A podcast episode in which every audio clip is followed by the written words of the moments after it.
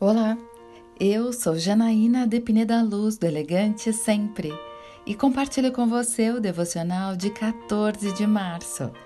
Ouço o conselho dos sábios. Mas o rei lhes respondeu asperamente, rejeitando o conselho das autoridades de Israel.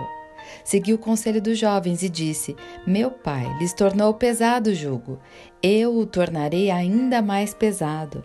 Meu pai os castigou com simples chicotes, eu os castigarei com chicotes pontiagudos. 1 Reis, capítulo 12, versículos 13 e 14. Roboão assumiu o trono depois de seu pai, mas ao contrário do rei Salomão, faltava a ele sabedoria tanto que, ao tomar a decisão sobre como deveria tratar seus servos, em vez de ouvir o conselho das autoridades, preferiu levar em conta a opinião dos jovens. Como resultado, Israel se rebelou contra a dinastia de Davi e somente a tribo de Judá permaneceu leal a ela. Todos precisam de um conselho, mas nem todos são capazes de dar um bom.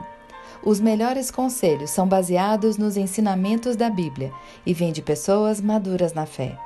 Ouça os conselhos e aceite instruções, e acabará sendo sábio, diz Provérbios 19.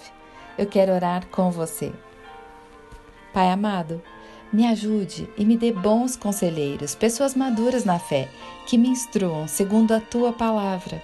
É isso que eu lhe peço, em nome de Jesus.